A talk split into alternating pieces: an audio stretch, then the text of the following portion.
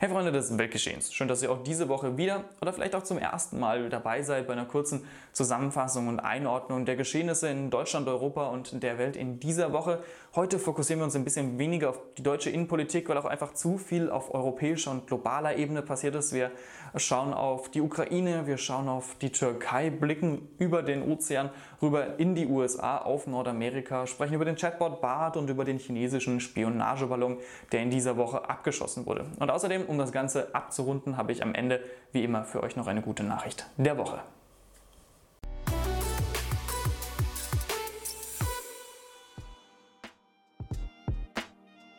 Springen wir direkt rein in die ersten News und sprechen aber noch nicht über das Ausland, schauen doch noch kurz auf Deutschland und zwar auf die Reallohnentwicklung 2022 im letzten Jahr. Also Reallohn bezieht zum einen natürlich das Bruttogehalt mit ein, zum anderen die Inflation, ergo wie viel Kaufkraft hat ein Mensch, wie viel kann man sich von seinem Gehalt wirklich kaufen. Und das sollte über die Zeit mit dem Wirtschaftswachstum natürlich steigen, ist im letzten Jahr bei etwa um 4,1 Prozent gefallen, unter anderem einfach wegen der starken Inflation, die wir in Deutschland äh, gesehen haben. Das erste Mal seit langer, langer Zeit, dass die Reallöhne wieder so stark gesunken sind und das, obwohl die Bruttolöhne gestiegen sind. Viele Arbeitgeber ähm, haben die äh, Löhne angehoben, aber eben nicht auf so einem Niveau, dass es die Inflation ausgleichen könnte. Das wird aber vermutlich in diesem Jahr 2023, das ist die Prognose, doch noch passieren. Die Bruttolöhne werden wieder steigen, die Inflation wird sich abschwächen und so rechnen viele Experten damit, dass 2023 tatsächlich wieder ein Reallohnzuwachs dazukommt. Was jetzt noch interessant ist im Vergleich dazu, sind die Gewinne von Ölkonzernen, die diese Woche auch nochmal Schlagzeilen gemacht haben. Verschiedene Ölkonzerne, Shell, BP, total haben alle zwischen 20 und 40 Milliarden Euro Gewinn gemacht, zum Teil ihren Gewinn fast verdoppelt und das natürlich auf Kosten der Verbraucher in Deutschland, in Europa, in der Welt. Und das ist unter anderem ein Grund, warum die Menschen auch in Frankreich so krass auf die Straße gehen und gegen die Rentenreform protestieren, um das mal in den Zusammenhang zu setzen, weil eben manche Konzerne extrem Gewinn gemacht haben und so einige wenige Menschen sehr reich geworden sind durch diese Krise. Und jetzt sollen die Menschen, sollen praktisch alle Arbeitnehmer dafür leiden, um das Rentenniveau anzuheben, statt erstmal an diesen Gewinn zu gehen. Das frustriert die Menschen. In, äh, gerade in Frankreich gehen sie da auf die Straße. Die Deutschen sind da natürlich ein wenig weniger protestbereit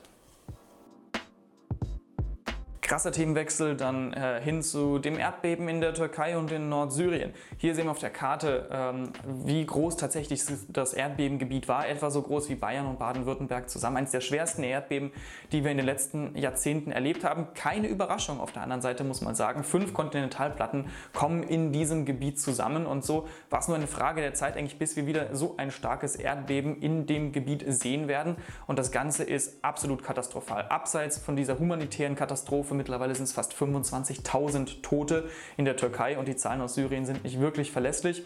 Hat das Ganze natürlich auch eine politische Dimension. 20 Jahre Erdogan und man weiß, dass es ein Erdbebengebiet ist. Man hätte Erdbeben sicher bauen können, aber gerade und wegen Korruption, wegen versäumten ähm, Bauvorgaben auch von der Regierung zum Beispiel, ist eben nicht erdbebensicher gebaut worden. Und das lasten jetzt wiederum viele Menschen, gerade in der Türkei, eben Präsident Erdogan an. Gerade kursierte ein Video von ihm, der 2003 nach einem schweren Erdbeben in der Türkei kritisiert hatte, dass nicht erdbebensicher gebaut wurde. Jetzt war er 20 Jahre an der Macht. Viel scheint nicht passiert zu sein. Und das könnte natürlich Gift für ihn sein, für seine eventuelle Wiederwahl im Mai. Das könnte eben jene sehr, sehr stark gefährden. Auf der anderen Seite sind Krisen natürlich auch immer eine Chance für die derzeit regierenden Politiker, sich als Macher zu inszenieren.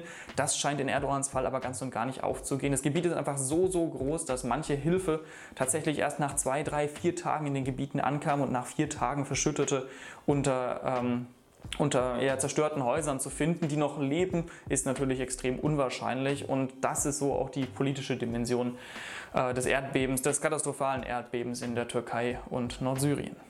Wie angekündigt, dann von der Türkei hin in die Ukraine. Wir sehen, die Russen starten ihre, ja, nicht angekündigte, aber lange erwartete Frühjahrsoffensive. Jede Menge Raketen gehen runter.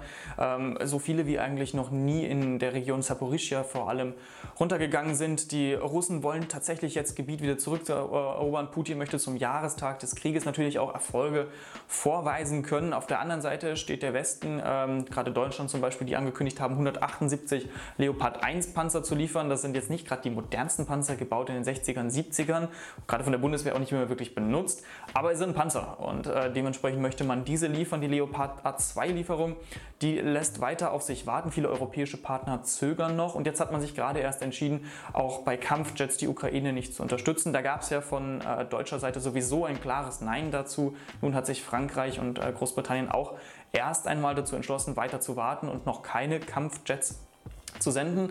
Man muss aber sagen, zum Beispiel, wenn wir uns die Sanktionen anschauen, dann sehen wir diese Woche da auch ähm, ja, positive Zahlen, denn das Haushaltsdefizit in Russland ist gigantisch. Mittlerweile wird auch gerade viel von dem Gold, was in Moskau gehortet wurde, verkauft, um das Haushaltsdefizit begleichen zu können. Die Wirtschaft ist gar nicht so krass geschrumpft durch die Sanktionen in Russland, wie man vielleicht hätte erwarten können, aber auch weil es vom Staat einfach extrem subventioniert wurde, sehr, sehr viel Geld vom Staat hier ausgegeben wurde. Und klar, die Reserven in Russland sind gigantisch groß. Man hat sich über die letzten Jahre und Jahrzehnte da ein gutes Polster erarbeitet, um sich vorzubereiten, auch auf einen solchen Krieg. Nichtsdestotrotz zeigen diese ähm, die Sanktionen hier Wirkung und ewig wird Russland diesen Krieg nicht aufrechterhalten können, aber es könnte vielleicht schon reichen, das weitere zwei, drei Jahre durchzuziehen, bis die Ukraine erschöpft ist. Das hängt alleine von der Unterstützung der westlichen Nationen für die Ukraine ab. Eine der Konsequenzen aus der Ukraine-Krise, aber grundsätzlich aus diesen Dauerkrisen, die wir eigentlich seit 2008 erleben, im Speziellen der Ukraine-Krise und auch der Flüchtlingskrise 2015, äh, ist, dass einfach sehr, sehr viele Flüchtlinge nach Europa kamen in den letzten Jahren. Und das sind jetzt wieder 4 Millionen Ukrainer. Das sind unter anderem auch die höchsten Flüchtlingszahlen unabhängig von den Ukrainern seit 2015. Und die Konsequenz ist, immer mehr rechte und nationale Parteien werden in Europa gewählt. Und das hat man diese Woche bei einem EU-Gipfel gesehen, denn die Flüchtlingspolitik äh, in der EU soll verschärft werden. Außengrenzen sollen stärker geschützt werden, dass Flüchtlinge eher nicht nach Europa reinkommen und abgelehnte Asylbewerber sollen stärker abgeschoben werden, was mehr oder weniger so eine Nebelkerze ist, denn was in der Lage der Nation ausführlich diskutiert wurde. Äh, die allermeisten Flüchtlinge, die hierher kommen, können gar nicht abgeschoben werden. Dafür haben wir nicht die Kapazitäten. Das ist auch rechtlich ganz oft ganz schwer machbar. Ähm, gerade wenn die Menschen dann doch schon fast integriert oder gut integriert sind und man möchte sie dann doch abschieben, dann gibt es gerade von Bürgern wieder Initiativen, weil letztlich, wir sprechen ganz oft über Fachkräftemangel. Wir brauchen die Menschen letztlich auch. Und so scheint das Ganze mehr Symbolpolitik zu sein, aber gerade eben mit nationalen Regierungen wie in Italien, da wird das Ganze natürlich als großer Kurswechsel ähm, verkündet und verkauft, dass die EU jetzt ihre Außengrenzen stärker schützen möchte. Dann sprechen wir über das Thema, was eigentlich in den letzten ein, zwei Wochen die Medienlandschaft so ein bisschen dominiert hat, gerade die äh, geopolitische, der Abschuss des Spionageballons, des mutmaßlichen Spionageballons Chinas über den USA. Wir haben alle mitbekommen, es gab einen Ballon, der ist in sehr, sehr großer Höhe, so groß wie drei Schulbusse, über die USA gesegelt und hat mutmaßlich Bilder über äh, ja, Kasernen, über verschiedene Militärgebiete in den USA gemacht. Ergo Spionage. Das war ganz klar von Anfang an, das ist ein chinesischer Ballon. Die Chinesen haben gesagt, das ist für äh, die Forschung, für Wetteraufzeichnungen etc. Das ist allerdings extrem unwahrscheinlich. Dann hätte man halt auch einfach mal vorher Bescheid geben können, dass da ein Ballon kommt. Und es hat schon in der Vergangenheit Ballons gegeben, unter anderem in der Amtszeit von Donald Trump. Die sind damals allerdings nicht abgeschossen worden. Jetzt allerdings war der Widerstand gerade von Republikanern und grundsätzlich in den USA so groß, dass Joe Biden letztlich den Ballon hat abschießen lassen über dem Meer. Mittlerweile wurden auch andere Ballons noch gesichtet, einer zum Beispiel über Kolumbien, einer in Kanada und gerade gestern wurde nochmal ein unbekanntes Flugobjekt vor Alaska abgeschossen. Also das Ganze kommt eigentlich zu einer Unzeit, weil gerade waren die USA und China dabei, ein bisschen aufeinander zuzugehen. US-Außenminister Blinken wollte nach China reisen und wieder diplomatische Beziehungen aufnehmen. Diese Reise ist jetzt erstmal abgesagt worden und China wiederum ist äh, sehr, sehr sauer, dass diese Ballons äh, abgeschossen wurden und gerade so äh, lässt sich natürlich die Kluft zwischen China und den USA nicht verkleinern, vergrößert sich immer mehr. Die USA sprechen jetzt auch gerade im Bereich Spionage darüber, wieder TikTok in den USA verbieten zu wollen und auch bei uns zu Hause zum Beispiel äh, warnt gerade unser Bundesverfassungsschutz äh, vor chinesischer Spionage, unter anderem durch TikTok, durch soziale Medien, aber eben auch durch ganz klassische Medien. Ballon ist über Europa, über Deutschland noch nicht gesichtet worden, aber vielleicht ist das auch nur noch eine Frage der Zeit. Und dann zum Ende hin kommen noch zwei kurze Mitteilungen. Das eine ist, äh, darüber spreche ich in letzter Zeit gerne, äh, künstliche Intelligenz und der Markt, wie er sich jetzt schnell entwickelt. Google hinkt hinter Microsoft her, hinter ChatGPT hat diese Woche ihren eigenen Chatbot vorgestellt.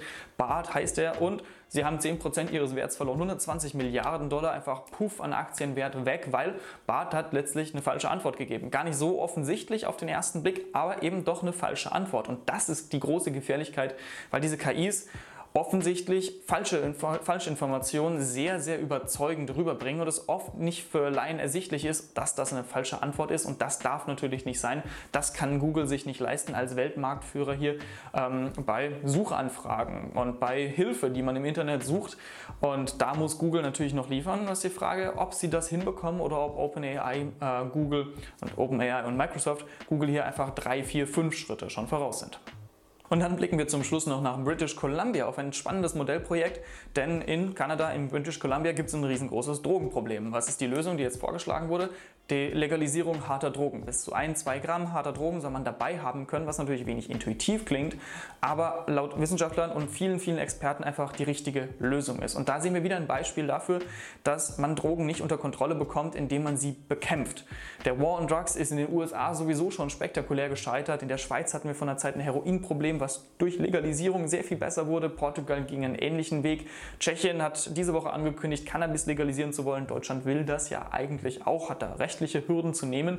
Wir sehen aber, dass dieses klassische Art ah, Drogen sind schlecht und wir müssen alles verbieten, die Leute einsperren, dass diese Mentalität langsam aber sicher aufgeweicht wird, einfach durch wissenschaftliche fundierte Ergebnisse und dass äh, die Politik diesen Ergebnissen letztlich auch vertraut und sukzessiv mit weiteren Modellprojekten weltweit äh, eher in die Richtung geht, Drogen zu legalisieren, die Menschen aufzuklären, den Menschen zu helfen, statt sie zu kriminalisieren und ins Gefängnis zu stecken. Das war sie aber noch nicht die gute Nachricht der Woche, denn davon habe ich jetzt sogar gleich noch zwei am Start. Das eine ist, die EU berät gerade über den Verbot ewiger Chemikalien. Es gibt einige äh, Chemikalien, die einfach äh, sehr, sehr notwendig sind oder sehr, sehr praktisch sind in der Anwendung, weil sie einfach nicht kaputt gehen, nicht verdaut werden, nicht äh, von der Biologie abgebaut werden. Das ist auf der einen Seite für die Anwendung super, aber letztlich bleiben diese Stoffe natürlich über Jahrtausende, Jahrmillionen in der Umwelt, werden eben nicht abgebaut und das ist ein Riesenproblem, gerade weil diese Chemikalien eben auch äh, giftig sein können, beziehungsweise einfach langfristige Folgen für Mensch und Natur äh, nach sich ziehen können. Und wir sind ja eigentlich alle in der Welt aufgewachsen, äh, gerade junge Leute, ohne Blei in Benzin, ohne Kontergan, ohne viele schädliche Pestizide. Nichtsdestotrotz gibt es immer noch eine Menge Chemikalien, die in Europa eingesetzt werden, die nicht gut für Mensch und Tier sind. Und dass hier darüber nachgedacht wird, das Ganze weiter einzuschränken, ist natürlich definitiv eine gute Nachricht der Woche wert. Damit enden wir für heute aber nicht, denn wir schauen noch kurz nach Brasilien. Dort ist ja ähm, der alte Ex-Präsident Bolsonaro abgewählt worden, der neue alte davor schon Präsident Lula eingesetzt worden, der sich auch wieder mehr für Klimaschutz, für den Regenwald etc. einsetzen wollte und das wird jetzt auch langsam durchgezogen. Goldgräber, die im Amazonas illegal nach Gold suchen und indigene Völker vertreiben und tatsächlich auch einfach töten zum Teil. Das wurde geduldet unter Bolsonaro, das wird jetzt nicht mehr geduldet. Goldgräber sind vertrieben worden, der Schutz der indigenen Bevölkerung wird wieder und des Klimas bzw. Des, äh, des Regenwaldes wird wieder in den Vordergrund gestellt und auch das ist doch definitiv eine gute Nachricht der Woche wert. Jawohl, Freunde, und damit sind wir auch schon wieder am Ende von dieser Nachrichtenzusammenfassung angekommen. Freut mich wie immer sehr, dass ihr dabei gewesen seid. Lasst mich gerne wissen, was ihr zu den verschiedenen Themen denkt. Fragen, Anregungen, Kommentare, wie immer alles super gerne in die Comments. Und dann wünsche ich euch noch ein wundervoll entspanntes Wochenende, einen guten Start in die nächste Woche. Bleibt gesund und bis zum nächsten Mal.